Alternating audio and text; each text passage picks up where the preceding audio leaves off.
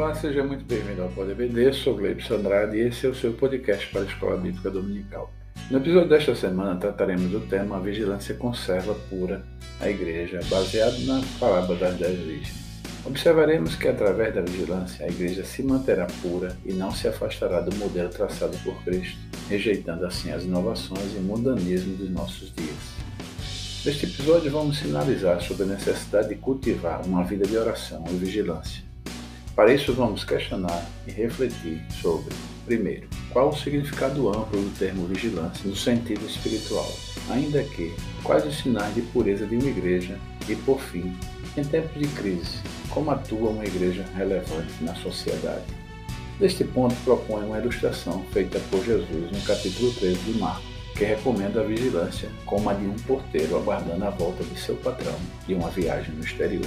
O porteiro não sabia a hora da chegada do seu patrão, ele simplesmente tinha de manter-se vigilante. Jesus mencionou quatro vigílias em que o patrão poderia chegar.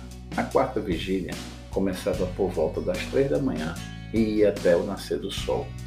Nesta última vigília, o porteiro poderia facilmente ser vencido pelo sono. Relata-se que os soldados acham a hora antes do amanhecer a melhor para pegar um inimigo de surpresa. De modo similar, nesta hora tardia, em que o mundo ao nosso redor, em sentido espiritual, está profundamente adormecido, talvez tenhamos de lutar para ser mais vigilantes. Por isso, Jesus exorta repetidas vezes na sua ilustração: olhai, vigiai e orai, porque não sabeis quando chegará o tempo. Marcos 13, 33.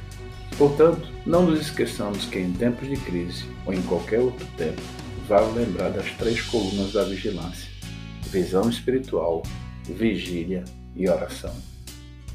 Para nos ajudar a compreender esse tema, contextualizando seu significado para a igreja desse tempo vigente e seus desdobramentos, aqui comigo nossos convidados, o pastor Orlando Martins e um convidado especial, o pastor Daniel Carlos.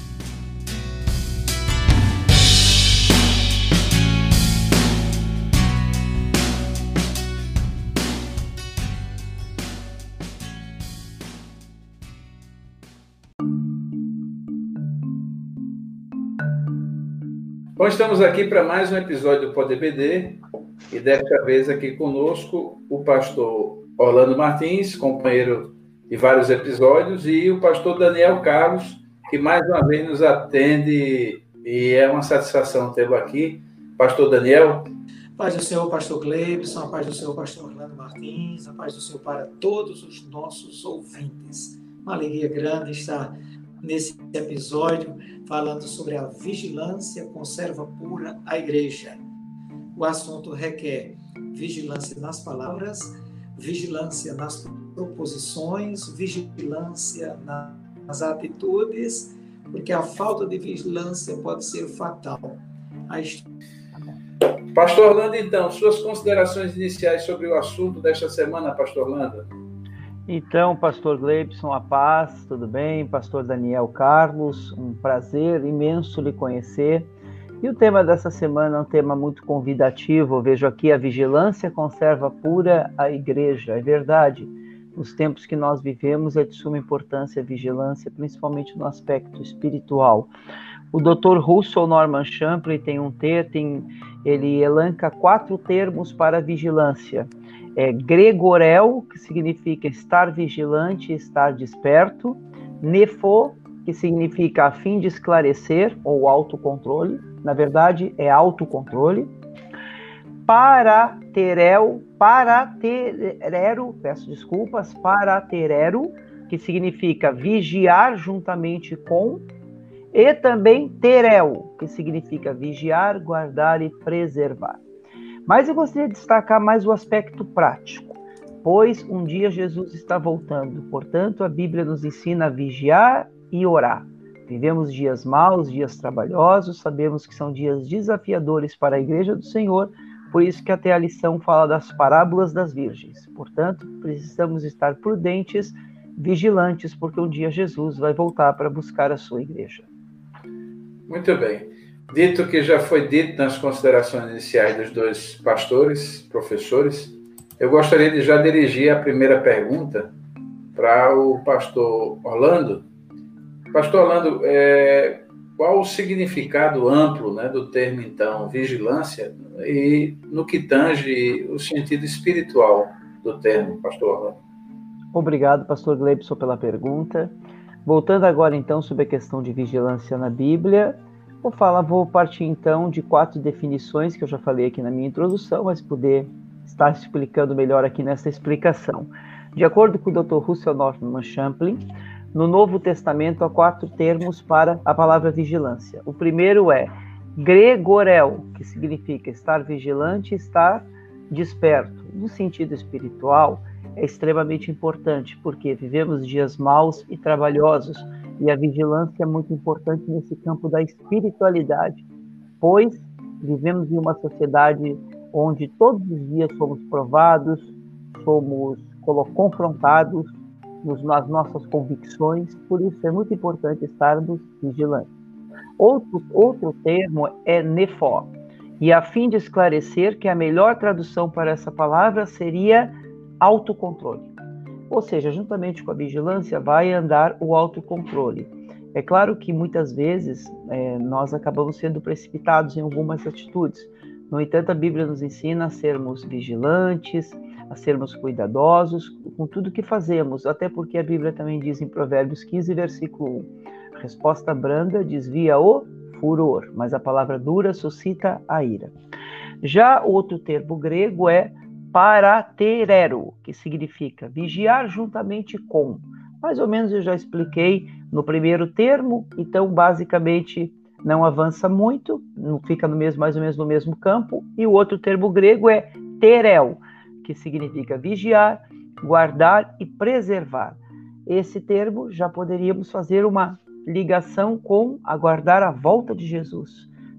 Temos a bendita esperança da igreja, que é a volta de Jesus. Portanto, vigilância no sentido espiritual envolve as práticas de espiritualidade, envolve o jejum, a oração, a meditação, a leitura da palavra e uma vida com Deus. Então, no sentido da espiritualidade vigilância, se formos fazer uma, uma, análise do texto bíblico, desde o Antigo como do Novo Testamento, a Bíblia sempre nos orienta à santificação, sempre nos orienta a estar separado, sempre nos orienta a andar de modo prudente, ou seja, seja vigilante, sede santos. A Bíblia sempre trabalha com esses termos: vigilância, santidade, se afastar do mundo, procurar ter uma expectativa nas coisas de Deus e um bom testemunho.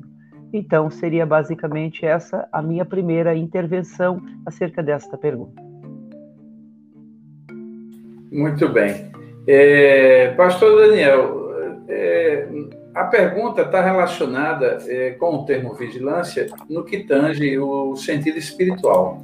Mas eu gostaria, antes da sua resposta acerca da primeira questão, de lhe pedir para, de repente, se puder tangenciar é, no, que, no que eu vou dizer aqui, a, a, vigília, o termo vigilância vem de vigília, né? E, e nós, saber, nós sabemos que o, o, os judeus eram muito afeitos à divisão, né, fracionação do, o, é, das horas né, e do dia. Né? Dividia muito bem dia e noite. E a noite é exatamente no início da noite, entardecer e noite, que começam as vigílias. E a gente sabe que a noite tem um sentido também espiritual, né? um sentido, é, vamos dizer assim, carrega um sentido amplo também de noite. Né? Tanto é que a, a, a Bíblia tem alguns versículos que falam de noite. Tem aquele versículo que fala de que o choro pode durar uma noite, mas a alegria vem ao amanhecer. Então, me parece que a noite está sempre associada com algo, algo é, temeroso, algo que traz uma preocupação. E aí eu gostaria que a sua resposta estivesse fazendo essa, é, esse link né, com a questão das vigílias da noite em Israel, que a gente sabe que era a cada três horas. E, obviamente, a noite normalmente é feita para dormir, é onde pode pegar alguém de surpresa porque está dormindo. Então, tem vários sentidos e eu gostaria de lhe pedir, para, dentro da sua resposta, poder tangenciar essa questão no que tange à questão do significado amplo do termo vigilância, pastor Daniel. De noite é uma questão cultural e dependendo do lugar, a noite tem um significado até tenebroso. Tomando o texto que você citou, o choro quando dura uma noite, há inclusive um misticismo no que diz respeito a esse termo noite. Para os judeus, as vigílias começavam às 18 horas e terminavam às 6 horas da manhã. E dizer para eles é meia-noite não falava exatamente de um horário do calendário, mas de um fim de um dia, de algo que findava e dava início a um novo dia. Entretanto, no sentido espiritual, essa vigilância permanente significa, já foi bem abordada pelo pastor Orlando Martins, fixar os olhos no Senhor, olhando somente para Jesus, que é o autor e consumador da nossa fé, porque quem olha para Jesus não naufraga. Significa centrar a vida em Cristo também, centrando essa vida nele, ele sendo o centro da nossa vida, nós vamos também ter a certeza que não seremos devorados pelo inimigo, nem traídos pelos modismos dos nossos dias. Significa, nesse contexto é, da Bíblia Sagrada, profético escatológico, estar atento aos fatos, aos detalhes da palavra de Deus, eu diria ao calendário profético que se cumprirá cabalmente. Reforçar, ratificar, que significa viver os princípios do Evangelho, a essência de uma vida cristã e não a aparência de uma religiosidade vazia, por mais tradicional que ela seja, eu diria até envolta em alguns tradicionalismos, metida dentro do ativismo é, eclesiástico significa uma vida espiritual pronta, de prontidão. Não, não requer nenhum ajuste intempestivo de última hora, porque quando aquelas virgens loucas perceberam, elas disseram: vai nos faltar azeite, nós queremos. E essa prontidão espiritual, ela nem se empresta e nem dá tempo comprar de última hora, porque o brado é sair ao encontro. Então é hora de estar pronto, de prontidão. Significa viver uma vida espiritual com sinceridade, com sabedoria, com fidelidade, fervor espiritual, alegria, sobretudo mantendo um relacionamento pessoal e particular com Deus. Eu diria ainda que significa não se descuidar em momento algum, porque o retorno do Senhor é iminente. Essa iminência não fala de ser agora, mas que pode ser a qualquer momento. Significa também algo que pode acontecer, evitar os deslizes de devoção e de fidelidade, porque na parábola das dez virgens, até as prudentes tosquenejaram e adormeceram. E para concluir, quem cochila inevitavelmente dorme. Eu já fui militar, já tirei guarda, e se você se permite o cochilo, consequentemente vai adormecer. Significa também ter a certeza de que Jesus voltará, como diz o apóstolo Pedro na sua segunda epístola, capítulo 3, versículo 14, diz: Por esta razão, sabendo que ele vai voltar, nós sabendo, sabendo que essas coisas estão acontecendo, nós devemos nos empenhar em sermos achados sem paz, sem mácula e sem nenhuma repreensibilidade. Significa uma vida santa, significa uma orientação do Espírito Santo para nos fazer resistir tudo quando pretende nos tirar do alvo. Porque a igreja sabe, há dois mil anos, que Jesus Cristo vai voltar. Então mantenhamos essa chama viva do amor e entendamos que a qualquer momento isso pode acontecer. Jesus está voltando. Muito bom. É, então, pastor Daniel, é, já essa segunda pergunta, essa segunda questão, que, dá o panorama completo, eu gostaria de lhe dirigir, que é exatamente quais são os sinais, então, de pureza de uma igreja, pastor Daniel. Muito bem, vivemos num mundo que se degenera, se degrada a cada instante e agora com, eu diria, com a universalização da cultura, porque o mundo se tornou pequeno, as culturas andam e os povos hoje têm acesso a culturas que ninguém tinha há alguns anos. Isso aí é, é, é, do conhecimento pleno e total do pastor Orlando Martins, eu nem vou falar sobre isso, mas pureza de coração, na igreja fala de uma vida sem hipocrisia e sem impurezas. Pode também referir-se no texto bíblico à separação do grão e da palha. Representa também o leite não contaminado e tipifica o ouro sem escória. Então é preciso entender que, como igreja, essa pureza ela é exigida de cada um de nós. O próprio Jesus diz em João 15, capítulo 15, versículo 3, vós já estáis limpos pela palavra que vos tenho falado. Então, viver uma vida pura é necessário que haja uma transformação de caráter, uma regeneração, uma mudança na linguagem de acordo com a palavra de Deus, para que essa linguagem nova possa exercer influência na sociedade. Isso significa que a igreja vai refletir, repercutir a presença de Cristo nas suas ações, e ainda que no meio de uma geração que caminha nas trevas, ela se apresente como luzeiro, como diz o apóstolo Paulo escrevendo aos Filipenses 2 e 15.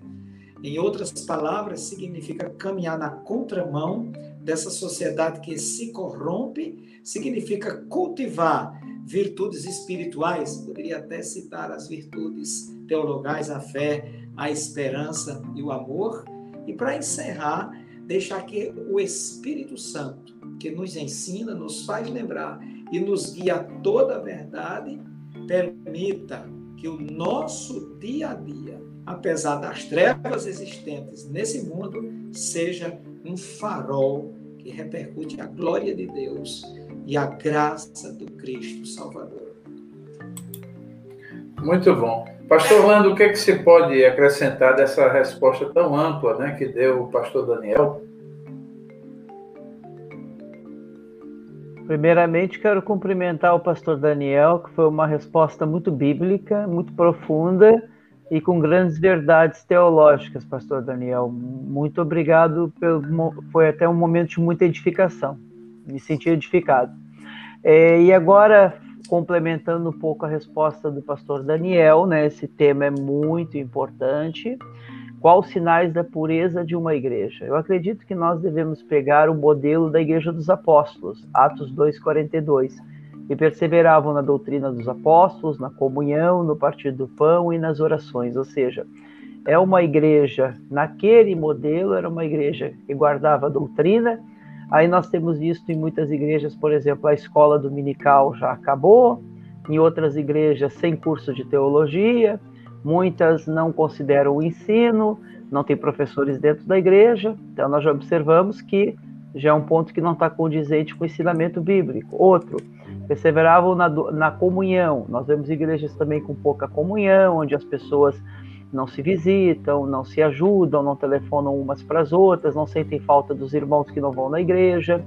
Outro ponto também, é, se nós formos é, uma igreja da doutrina dos apóstolos, na comunhão no partir do pão. Partir do pão, logicamente, é uma igreja que se preocupa com aquele que sofre, Claro que isso alude à ceia, alude aos aspectos da igreja do Novo Testamento, que no momento de ceia um deveria esperar pelo outro, no partir do pão, no contexto da igreja do Novo Testamento, mas ampliando um pouco mais o termo e trabalhando no sentido de uma espiritualidade, ou seja, como um texto aplicativo, aí eu vou lembrar de Tiago 1,27, que a religião pura e verdadeira é visitar o órfão, a viúva e o necessitado, ou seja, a igreja sendo o amparo daquele que sofre, porque um abraço cura, um aconselhamento edifica, e nós sabemos que quando estamos no Senhor, nós temos uma missão: proclamar o Cristo para todos, ou seja, é a nossa missão diaconal. E para concluir, já falei da doutrina dos apóstolos, da comunhão, no partir do pão e das orações. Nós sabemos que as orações faziam parte da igreja primitiva. O pastor Daniel colocou muito bem sobre as vigílias da noite na cultura hebraica, e lembrando que os judeus oravam três vezes, na hora terceira, na hora sexta e na hora nona. Ou seja, oravam às nove horas da manhã, ao meio-dia e às três da tarde. Isso nos traz um grande ensinamento, a importância da oração E muitas das vezes essa sociedade nos sufoca e nós acabamos não tendo nosso tempo de oração e muitas das vezes acabamos nos tornando pessoas com desesperança, pessoas com medos. Por quê? Porque está nos faltando a oração. Podemos ser salvos, convertidos em Cristo, é, é, algo que não, não nos faz perder a nossa salvação, mas às vezes perdemos a, a comunhão com o Senhor, por falta de oração. Portanto, eu não estou entrando naquele aspecto da jejuologia, não precisa estudar teologia, basta orar, não estou falando nada disso. Eu estou falando que teologia é importante, conhecimento bíblico é importante, eu sou daqueles que defende, mas oração também é importante. Por isso tem que ter o um equilíbrio entre a oração e a palavra. É como já dizia a W. Tozer, certa feita perguntaram para a W. Tozer o que é mais importante, a oração ou a palavra? Ele respondeu, pergunta para um pássaro, se é mais, qual asa é mais importante, a esquerda ou a direita, ou seja, ambas têm importância. Nesse sentido. Muito bom. É, bom, a gente passamos o trimestre tentando fazer a aplicação dessa lição, que fala de tempos de crise, com o atual cenário que nós estamos vivendo, né? Verdade. Nós estamos querendo sair, né? Eu acho que o desejo mundial é sair da pandemia, mas é, parece que ela dá sinais de, de persistir, né? E, e, é uma crise, não deixa de ser uma crise. Eu acredito que a igreja tem tentado gerenciar esse estado de crise que está instalado, ainda está instalado.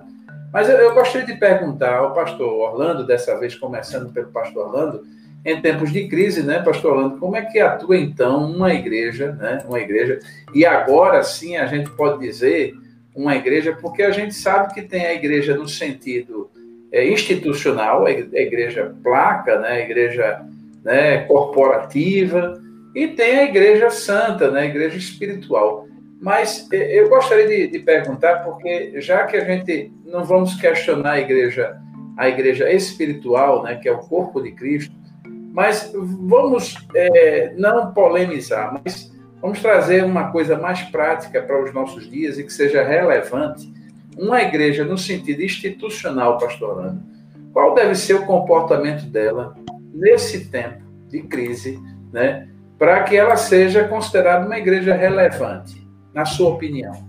Pastor Gleibson, na minha opinião, uma igreja em tempos de crise deve apresentar, primeiramente, uma mensagem relevante, bíblica, contemporânea, procurando através das marcas da adoração influenciar a sociedade com o amor de Deus. O que, que, seriam as marcas da adoração? Eu entendo que uma comunidade adoradora é uma comunidade que compreenda que nós devemos gerar nas pessoas a importância do relacionamento com Deus, pois quando eu me relaciono com Deus, eu quero me relacionar também com o meu próximo.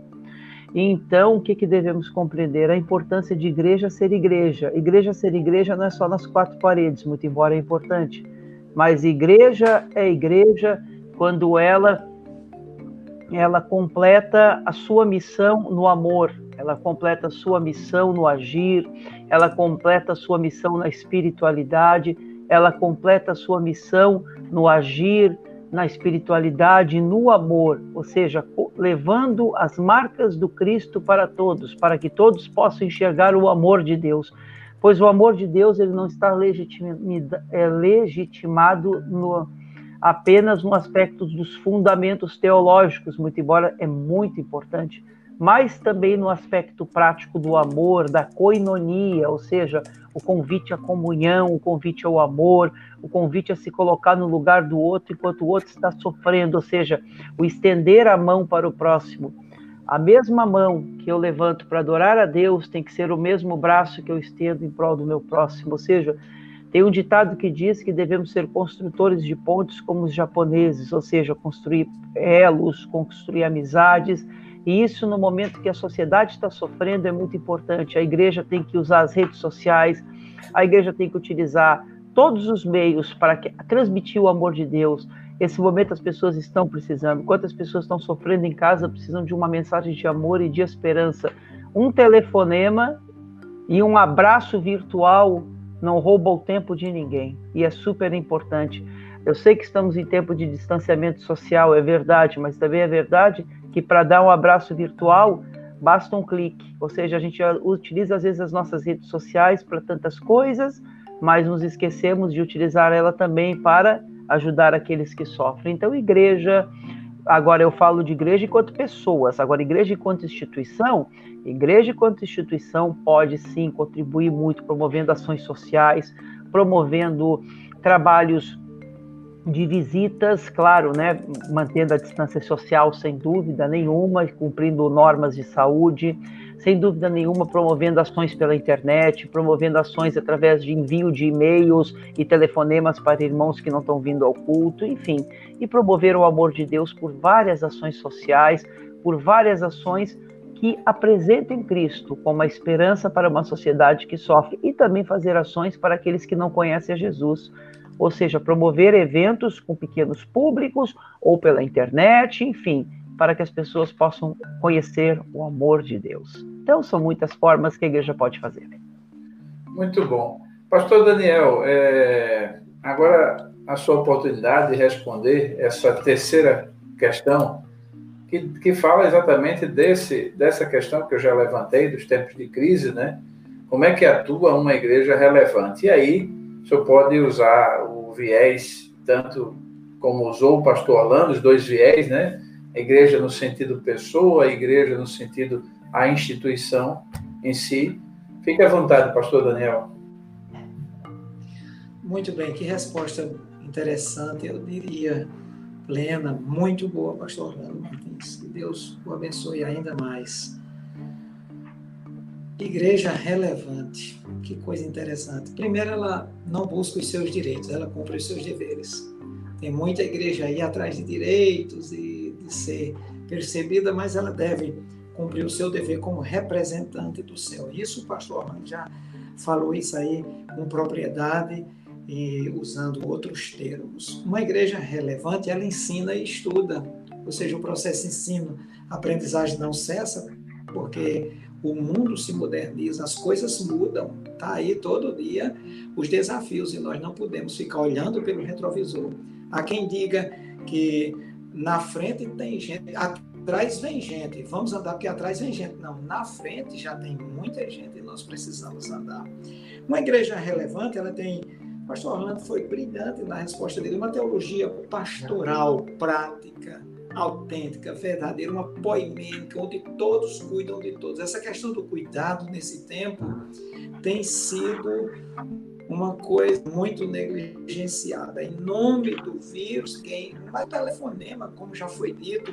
Então, essa poimênica precisa ser ativada e quebrar aquele tabu de que só o gabinete pastoral tem a capacidade de atender compassivamente, de forma ativa, dinâmica, as pessoas segundo o modelo de Jesus. Uma igreja dinâmica, relevante, ela propaga o evangelho, a boa nova, e sai de dentro das quatro paredes. Igreja relevante é também quatro paredes, já foi dito, mas que esse fogo perpétuo da palavra de Deus não arda somente dentro dos templos, que ele consiga alcançar as pessoas que estão lá fora em busca de alguma luz. Uma igreja relevante, ela é vigilante, não se contamina, as suas vestes justas ela não permite que fiquem manchadas de injustiça, guarda a palavra de Deus, permanece fiel.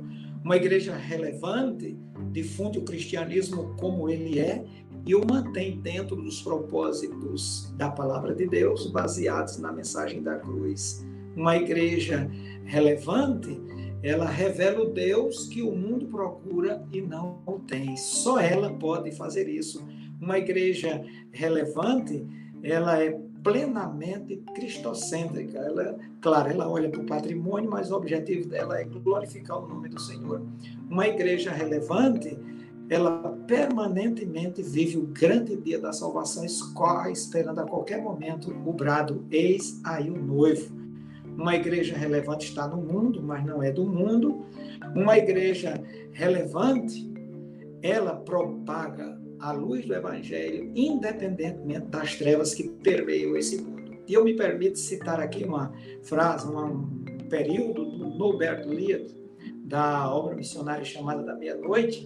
Ele disse: Nosso mundo já escureceu muito e a escuridão vem aumentando em todas as direções moral, ética, política, entre as nações. Em Israel, e até em termos religiosos. Fala-se também de economia e também da histeria climática, na qual a natureza é elevada à divindade.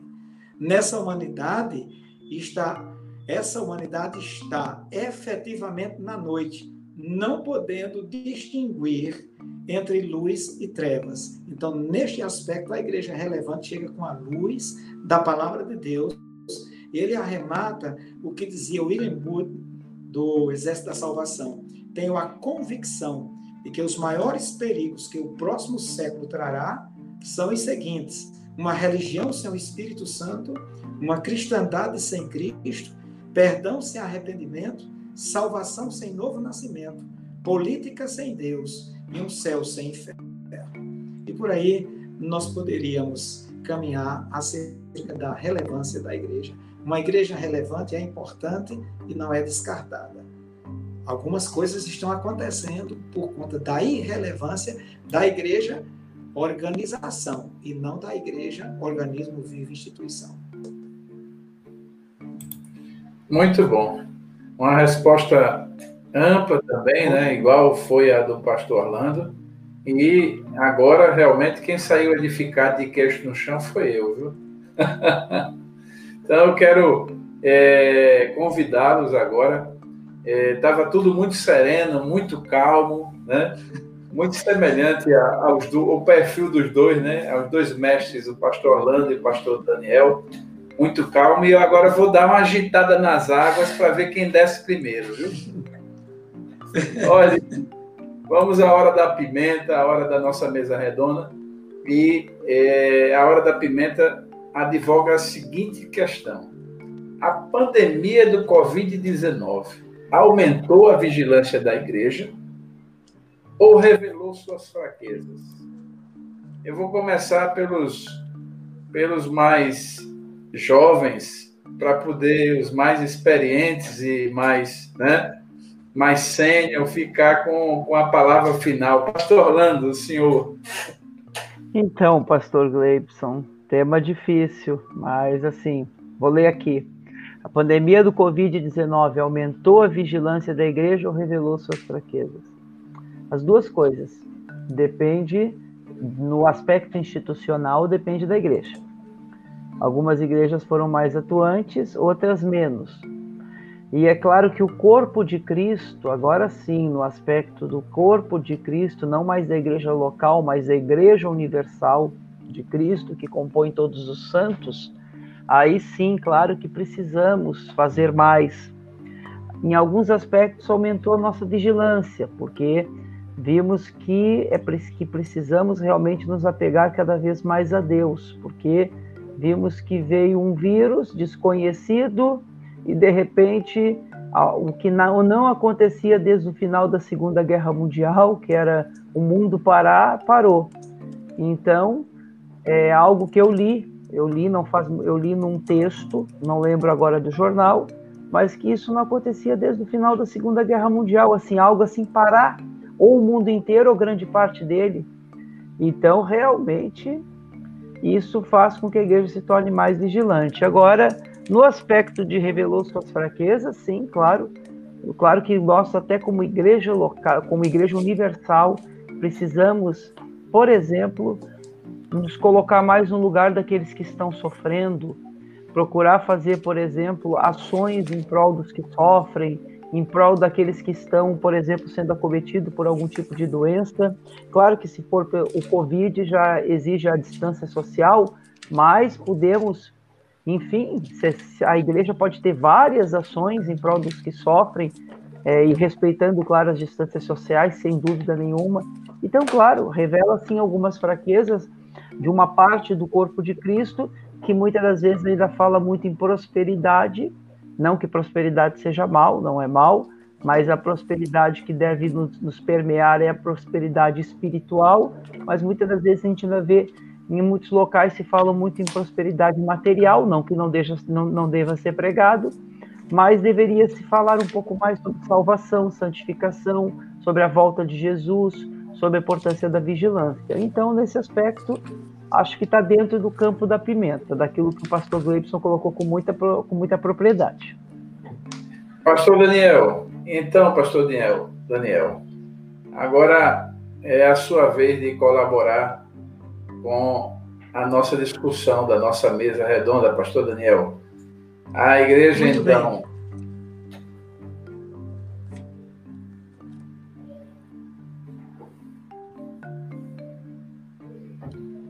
Me ouvindo? Estou, pastor Daniel. Pode, o pastor, pode colocar. Mais uma vez, o pastor Orlando foi brilhante. Eu estava lendo um artigo do jornal Chamada da Meia-Noite, onde se fala exatamente isso aí. Desde a Segunda Guerra Mundial não se via governantes governando aí por decreto, instituindo esse lockdown. Mas a situação requer isso. O pastor Orlando já foi brilhante quando nos referimos à igreja, vou falar de igreja organização, você pode pensar que qualquer diagnóstico para essa resposta pode ser incompleto. Não estou dizendo que é, pode ser incompleto, porque os cenários são diversos, as culturas são diversas, os povos também são diversos e cada um reagiu de uma maneira. Mas eu acredito que a pandemia revelou mais, esse é um ponto de vista das nossas fraquezas, do que até a vigilância. Não me refiro à igreja, organismo. Falta de planejamento, diria até que falta de coragem para o enfrentamento do Estado. Não estou falando de uma insurreição civil, de uma rebelião, não, mas de mostrar a importância, a relevância da igreja, como já discutimos no item anterior, e outras coisas mais que poderiam ser acrescentadas. Essa igreja ainda continua sendo a coluna e a firmeza da verdade. Então, essa igreja, como corpo de Cristo na terra, ela tem uma vocação de assistir as pessoas, praticar o amor cristão, algo que me parece até em desuso, vou evocar aqui o texto de Atos que o pastor Orlando Martins citou, como aquela igreja foi pujante, como ela se desenvolveu. E mais na frente, pela primeira vez, eles foram considerados cristãos.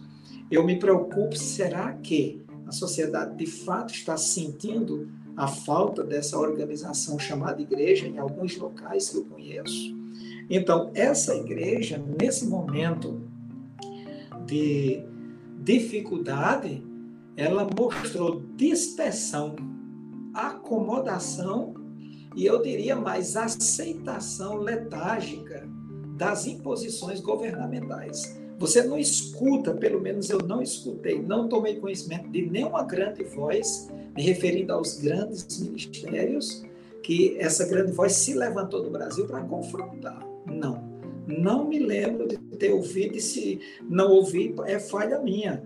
Então, com isso, as autoridades descobriram que nós não somos tão fortes assim como organização. Isso é uma autocrítica. Eu tenho que olhar para minhas fragilidades e entender que chegou a hora de juntar, de reagrupar, de trazer esse povo à comunhão, à coinonia, como falou muito bem o pastor Orlando. Mas não tem nada perdido, porque a igreja vai apoiar, tem apoiado as medidas emergenciais até ao ponto de que não represente desobediência a Deus e nem a sua palavra.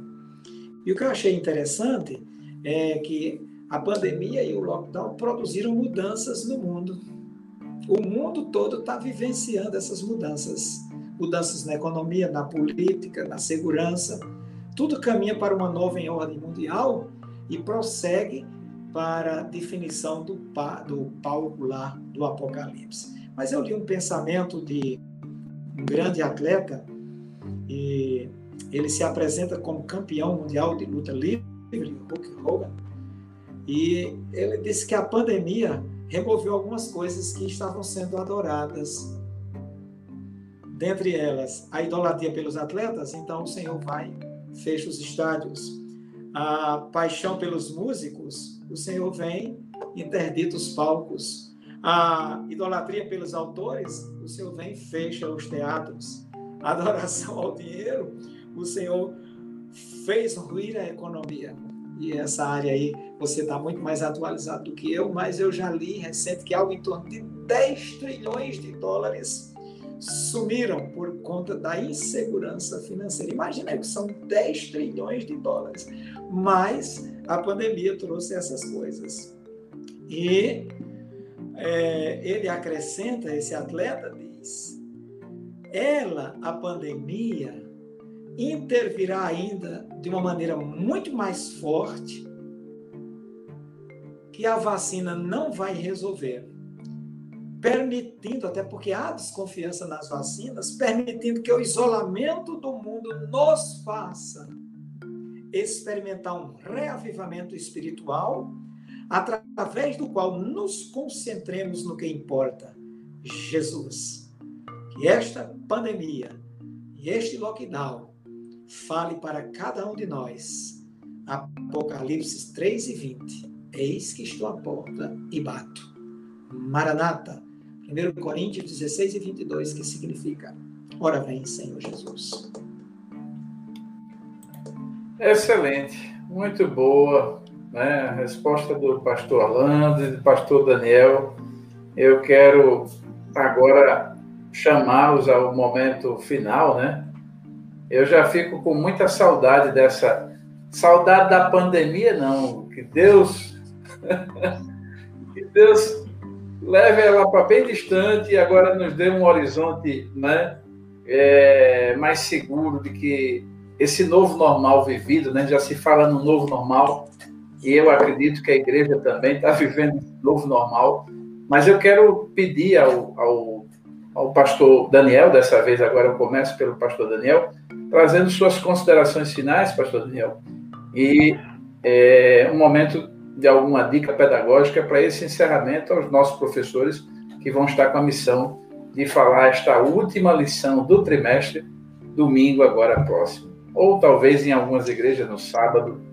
Tem igreja, por exemplo, como a igreja hoje do Porto, um dos obreiros aqui em Portugal me informou que a escola dominical estava sendo hoje, por uma eventualidade, estava sendo a escola dominical estava sendo hoje na igreja Assembleia de Deus ali no Porto, e de repente pode ser que não seja no sábado, já algumas igrejas estejam fazendo e não vão ter o prazer de ouvir esse episódio, porque a gente só vai publicar posterior à edição. Pastor Daniel, sua consideração final e já receba meu muito obrigado pela sua participação novamente conosco. Plenamente agradecido a Deus, agradecido a você por essa oportunidade, agradecido aí ao companheiro pastor Orlando Martins, prazerzão imenso conhecê-lo. E um dia, estando aqui na Paraíba, em Campina Grande, nossa casa está à sua disposição, pastor Orlando. Já coloquei à disposição Obrigado, do pastor Cleibson, mas não, não pudemos nos encontrar. E como momento pedagógico, é, que nós é, incentivemos mais a nossa vida devocional, aprimoremos o nosso devocional oração, estudo intensivo da palavra de Deus, pedindo ao Espírito Santo que nos fortaleça e nos faça vencer e triunfar sobre todas essas adversidades.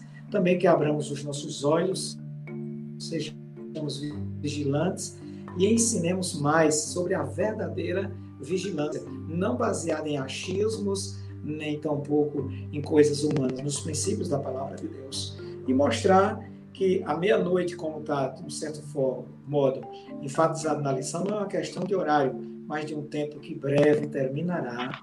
E no dia da eternidade, nós estaremos para sempre com o Senhor. Um abraço Amém. muito afetuoso em nome de Jesus, pastor Orlando Martins e Gleibson Andrade, pastor Gleibson Andrade, e aos nossos ouvintes. Pastor Orlando, muito obrigado, pastor Daniel. Obrigado. Pastor, suas considerações finais e algum tipo de dica pedagógica para esse encerramento e para essa temática em si, pastor Orlando. Então, pastor Gleibson, pastor Daniel, muito obrigado por esse momento tão maravilhoso que nós aqui estivemos juntos. E esse tema, né, a vigilância conserva pura igreja. É importante alguns professores de escola bíblica dominical estarem lendo alguns livros sobre doutrinas bíblicas, por exemplo, aquele do Stanley Horton sobre introdução à teologia sistemática ou as grandes doutrinas bíblicas.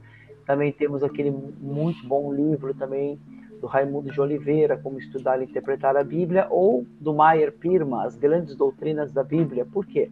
Porque são temas que vão tratar santificação, justificação, graça, enfim, aspectos que têm relação com a nossa vida com Deus.